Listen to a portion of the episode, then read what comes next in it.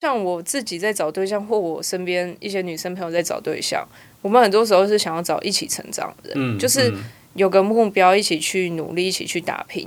但很多时候感觉遇到的男生是好像没有什么目标，或是他他口口声声说他要努力，但其实也没有努力。可能会看到身边有一些朋友的确是躺平的状态，但我看来我反而会认为这是一个机会。当大家都躺平的时候，我只要比别人多努力努力一点，我不就成功了吗？愿意头抬起来，做起对啊来，做 做起来对啊，做起来就赢。做起来就赢。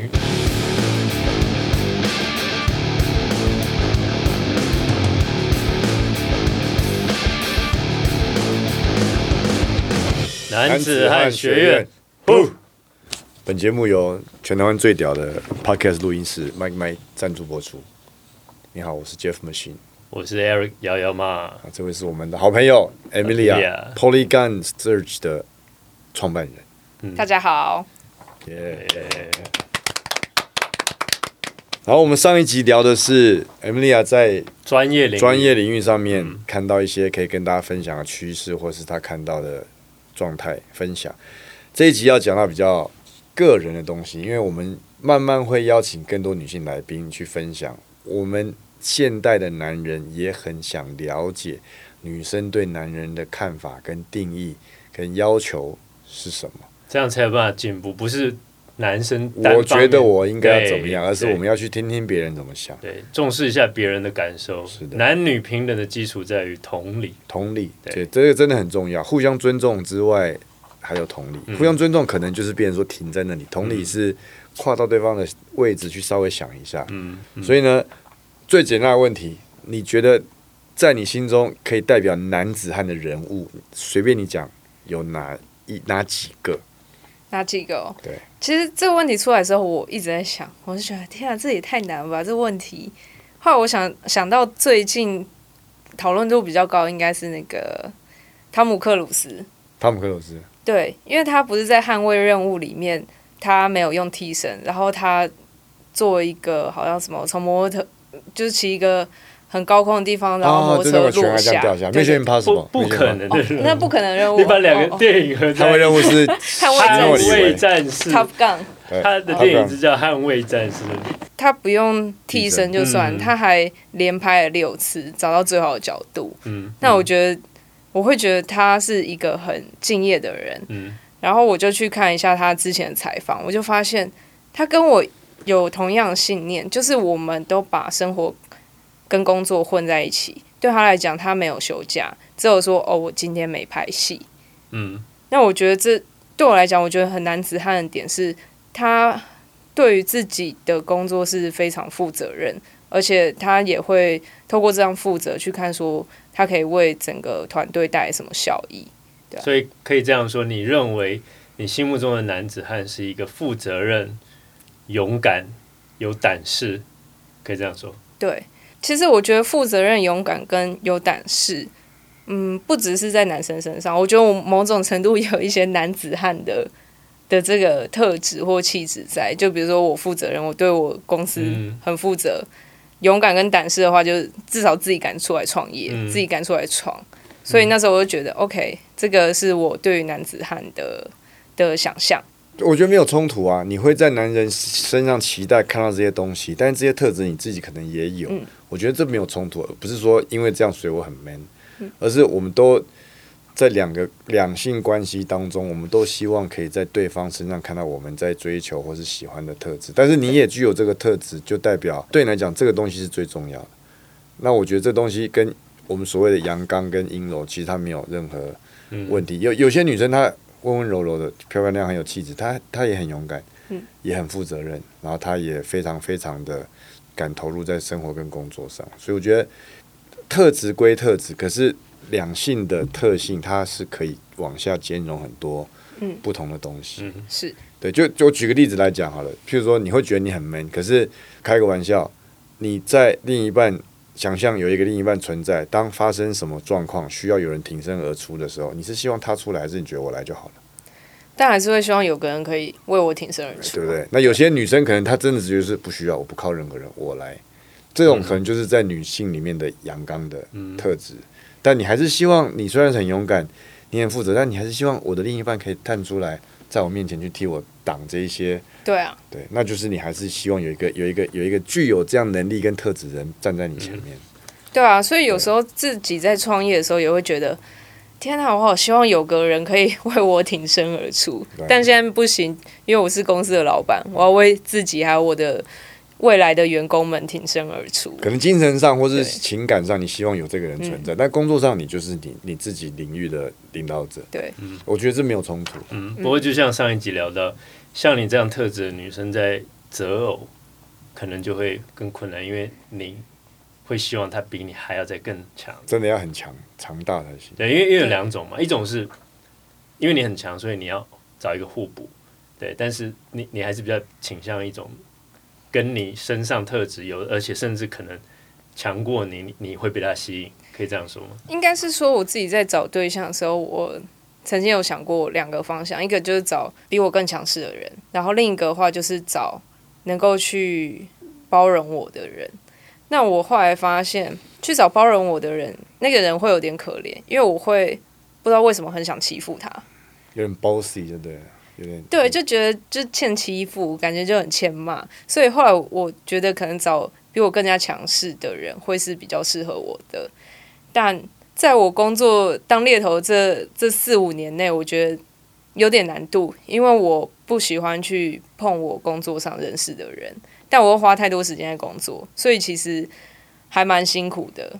嗯，我们最近因为在读一本书，我们之后也会介绍这本书，叫《阳刚与阴柔》。其实它的里面在讲一件事情，就是说，其实你如果你觉得你想要找一个更强势的男人，他也许可能不是在工作上或者在能力上，而是当你跟他相处的时候，你感觉到他是一个很阳刚，然后很在你。对于爱与性的需求上面，他是很强势，是你喜欢的那种方式。但当然不是什么粗暴什么的，每个人喜欢的东西不一样。但是我看那本书，我得到很大的启发，就是一个人的阳刚或者是阴柔、强势或者是弱势，他不见得是表现在他的工作上或者是他的职业上，而是他真正的内心是不是一个很强大的人。嗯，就像是也许他是一个护士。对，有男的护士，但是他做的事情也许是在照顾别人，像是比较阴柔的工作，但是也许他的内心是一个非常强大的人，对啊，那那我觉得这个东西可能就是一种探索的过程，是对啊，给你参考。对，而且我觉得他现代人好像很习惯，第一直觉就是用职业或是用他的社会地位去评判或是评价一个人，但是。有一些人，他或许在社会上面的地位不是那么高，或者说他在工作上面的表现并不是特别突出。讲直接一点，收入也许是很普通的，但也许这个人他在生活上是非常非常有担当，是一个很很强很强悍的人。对，这也有可能。所以有有时候就是会去想，我们一作为一个人最重要的特质应该要发挥在哪里，或者说我们去看别人的时候，常常讲同理心或什么的。像你现在。因为工作领域关系，你就很直觉，就像你讲，你看到一个人像一个一个一个履历放在面前，啪啪啪啪啪，职业可是或许把这样的纸抽掉，你去看他真正的内心，或者看到真正的样貌，或许能够看到不同的面相。嗯，我觉得这个蛮重要。所以有时候也是尽量让自己不要有 assumption，无论是我在工作上面去面试人选，或者说我自己在择偶上面。那我觉得，像我对于金钱这件事情，我不会说什么哦，男生一定要赚多少钱或什么之类，就至少你不要有一些不良嗜好，比如赌博之类的，这可能会是我比较在意的地方。因为我觉得钱这种东西就是够用就好了。那比如说像我自己，我也不是什么喜欢去爱买名牌或是喜欢奢侈品的人，所以我我个人倒觉得这个是还好。上一集有聊到说你的专长，我觉得是不是可以用在你。择偶上面，你你你有曾经就是用这种方式，就是说你对于看人啊，看一个人的个性跟品格这样子的方式去检视你要交往的对象吗？呃，应该是说我有用这方式去避掉一些渣男啊，就至少我会知道说，OK，我不用浪费时间在这人身上，以免以免可能有更不好的结果。但是我没有用这方式找到我觉得对的人。问题可能不是出在你的方式，而是对啊，我们下一个题目刚好就是想要聊一下，说，诶，你现在观察到，或者说你身边的女性朋友有没有觉得现在的男生，年轻男性有没有一个什么样的趋势？或是特特质比较普遍在大家身上会看到。我觉得草食男吧，就是他们好像比较没有什么野心，也比较没有什么梦想。就你问他说：“哎、你有想说你以后想做什么吗？”他会说：“呃，我也不知道，随便吧，好像都可以。”那我就会觉得为什么啊？就是你没有想要去尝试一些不一样的东西，然后或者是去看看外面的世界嘛？有时候会遇到这样子对啊，所以所以我刚才的假设是正确的，就是因为你遇到的人蛮多的，然后都觉得跟你想象中你想要追求的样子的特质找不到，比较少。应该是说，像我自己在找对象，或我身边一些女生朋友在找对象，我们很多时候是想要找一起成长的人，嗯，就是嗯有个目标，一起去努力，一起去打拼。但很多时候感觉遇到的男生是好像没有什么目标，或是他他口口声声说他要努力，但其实也没有努力。那我就会觉得，那为什么我要花时间跟你在一起？好像有个拖油瓶，我不如自己就也可以努力很好啊。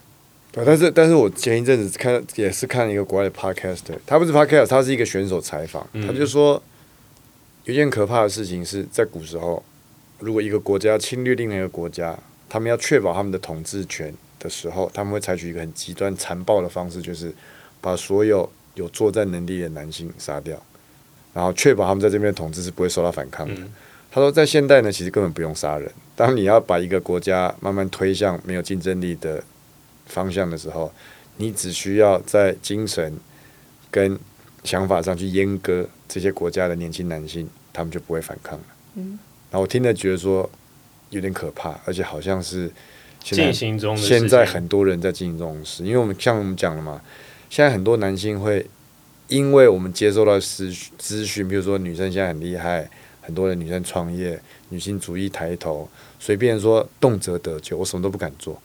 我在女生的面前，我第一个我觉得我能力比不上她，第二个我觉得我好像没有吸引力，我没有争取任何东西的欲望跟动力，又怕做错事情，然后各种方面比较好像又不如，就不知不觉的把自己推到啊没关系都好，什么都不要都可以，不要出事就好，随便。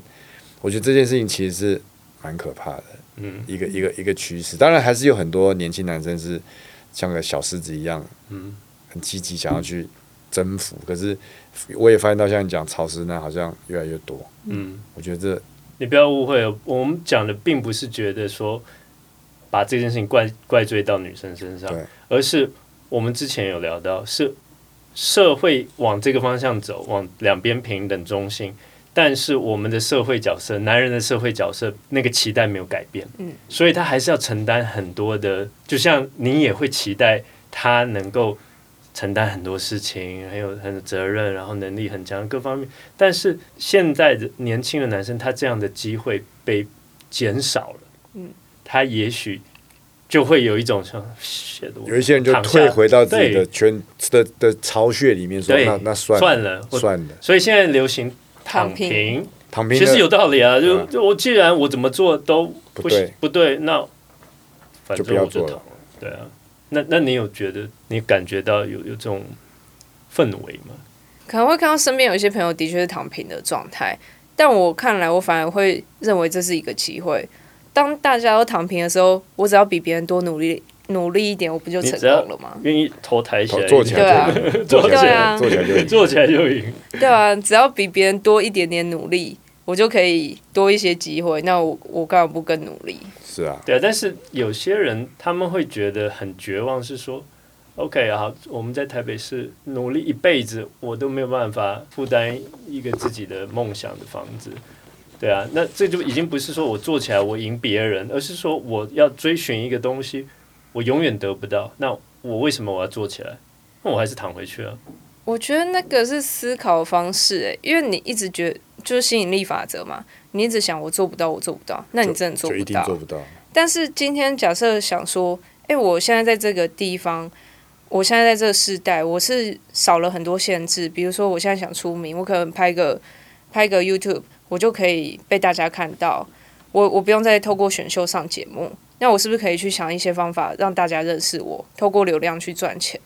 或者是说，那我不买台湾的房子，东南亚正在起来，是不是我可以去看看泰国，或者是说看看越南的房子，是不是有机会？就是假设你是换换个方向去走。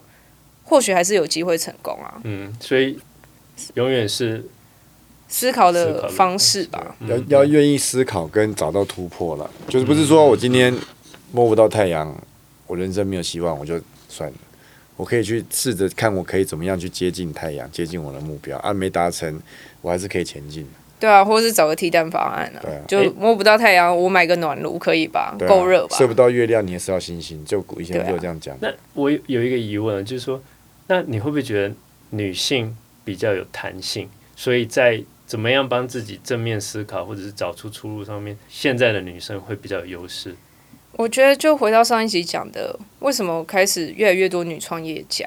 那有一部分的话，我觉得思考比较有弹性，当然是一个部分。第二个部分的话是比较没有偶包，所以我们会想办法去求助。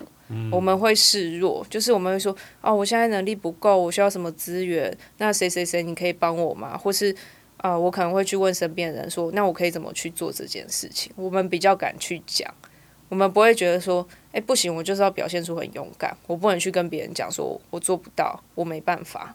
嗯，所以男人有时候抓住了一些错误的男子气概，或者说很固化的男子气概，又。不愿意去拥抱自己阴柔的那些特质，去发展它，然后就变得很失衡。对啊，对啊，对，重点是失衡，失衡跟不自觉的去性别化。我就一直强调，我觉得在两性之间最恐怖的其实是去性别化，就是当你觉得你好像不阴不阳，然后没有掌握到自己的方向，跟你自己本身应该具有特质的时候，你会发现到你没有，你没有中心思想。嗯。然后你对相处这件事情，你会变得很没有能量。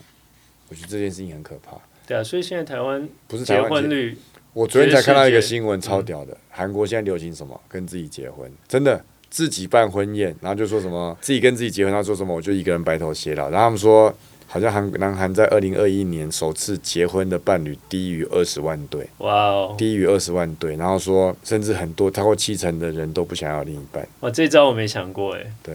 无性生殖，哎，有兴有兴趣的朋友可以查一下，就是男孩他们现在流行就是自己结婚，所以这现象其实我觉得不只是在台湾，为什么在在欧美国家已经有一些代表出来去探讨这件事情？因为这样其实长线来长久来讲是不好的，嗯，对文化跟文明的发展，或是对一个国家的发展都是不好的。你想想看，如果一个国家充满了这种，哦对不起我没有旗舰，但如果一个国家充满了对未来没有期望的年轻人。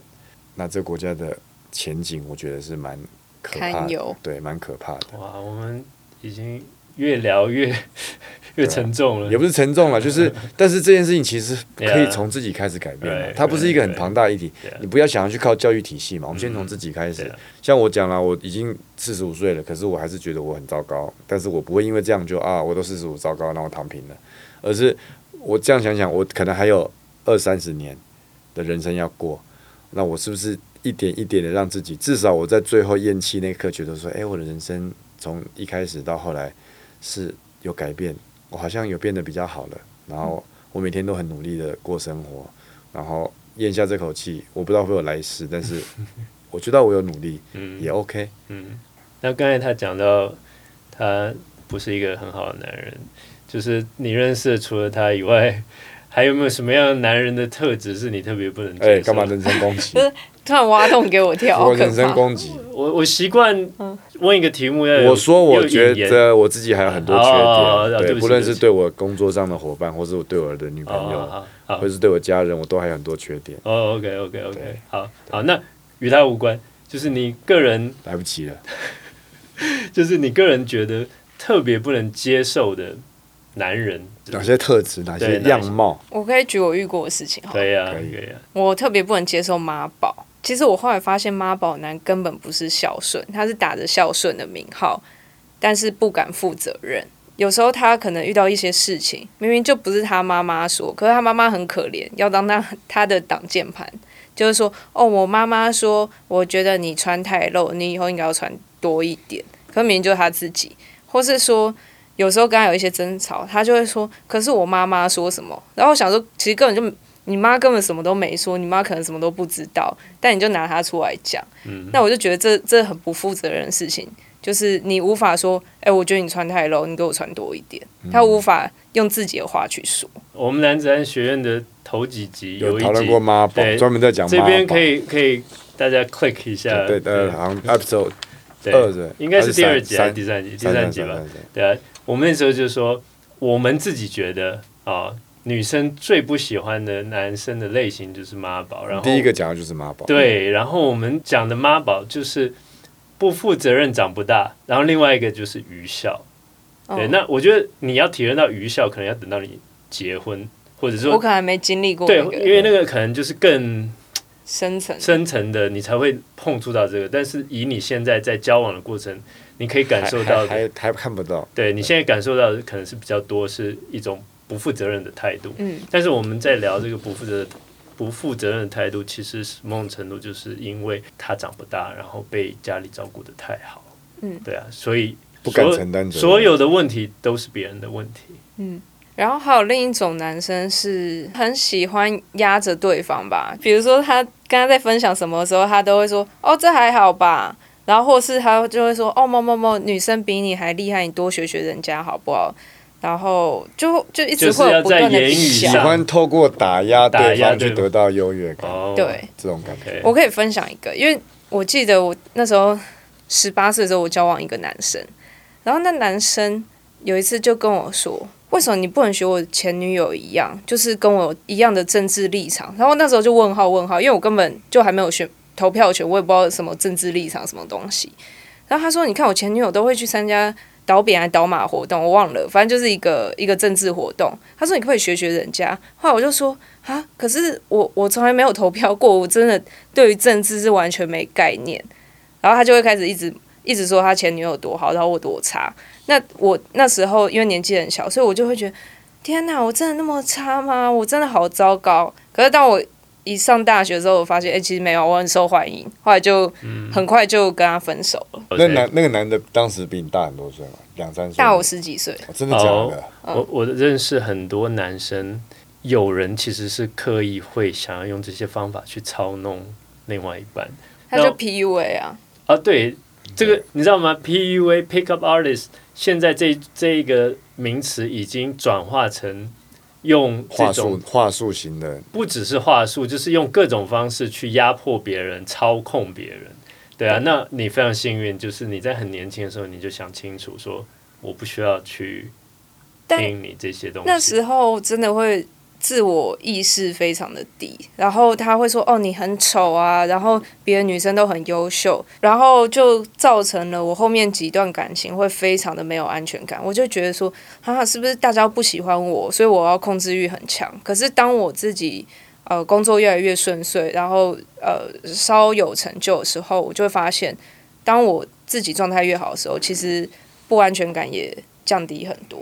嗯，这个就是我们讲到男人的心里面，自卑转换出来的自大，他通过自大去保护他的自卑，或是没有安全感。对。对啊，那我觉得这真的是，顶非常而且像现在国外有在讲什么有毒的男子气概，其实我觉得男子都是气概从这延伸男子气概没有毒，男子气概就是男子气概，所以这事实上就是真的男人、男子汉跟这种懦夫，那种人其实就是懦夫。这种人不是叫有毒男子气概，他不是男子气概，他就是一个不正当或是说非常不好的心态。只要是男子气概，真正具有男子气概的人，他都是一个阳刚正向的。对啊，因为呃，当我活到当初认识他，呃，他属于的那年纪的时候，反正就可能三十岁左右的时候，我回去看这件事情，我突然觉得，天啊，他是一个完全 loser。我就是跟我差不多的年纪的男生，假设我是在这时间点遇到他的话，他绝对不会跟我有任何约会绝对被你。绝对被碾压，对啊，我想说那时候真的是不知道为什么眼睛脱窗，还是还是可能年少不懂事吧。对啊，最后还有一个就是呃，关于男女男女平等，平等，对你有什么样的想法？其实我觉得这个性别议题就很像，我之前也有跟我 gay 朋友讲，我其实很不喜欢有些公司特别说哦，我们是性别友善的公、的公司或什么之类，因为这本来就是你一个生活态度对，。就应该的。对啊，嗯你在那里讲嗯我就是要男女平等，我就是要性别友善，这样听起来就很怪对啊，为什么你要特别？现在的社会本来就是一个就是性别友善对啊，就是一个男女平等等的社会。对啊，你越去强调这件事情，是不是代表说其实你心里是不认可？就像某国都某大国都说我们没有种族歧视，啊然后种族歧视视特别严重特别严重，，本来就不应该有这样子真的就是不是只有我们男生的观点，而有更多女性的观点，然后我们才能够把这个问题或者说这一项这个题目能够更深入，然后去有反思，然后更大的进步。下次有机会再下次下次再来，再来。好下，次再来玩。你下次可以想一些比较麻辣的东西来麻辣的东西泡一下比。如说你刚才讲你你跟人家柔术的时候遇到的哦，那种恐对，怖你可以来泡的事情，泡一下。嗯，遇到很多很奇葩的事很奇葩的，可以再分享。好。，OK，那我们今天节目时间先到这边告一段落，Peace out，那谢谢大家，拜。拜。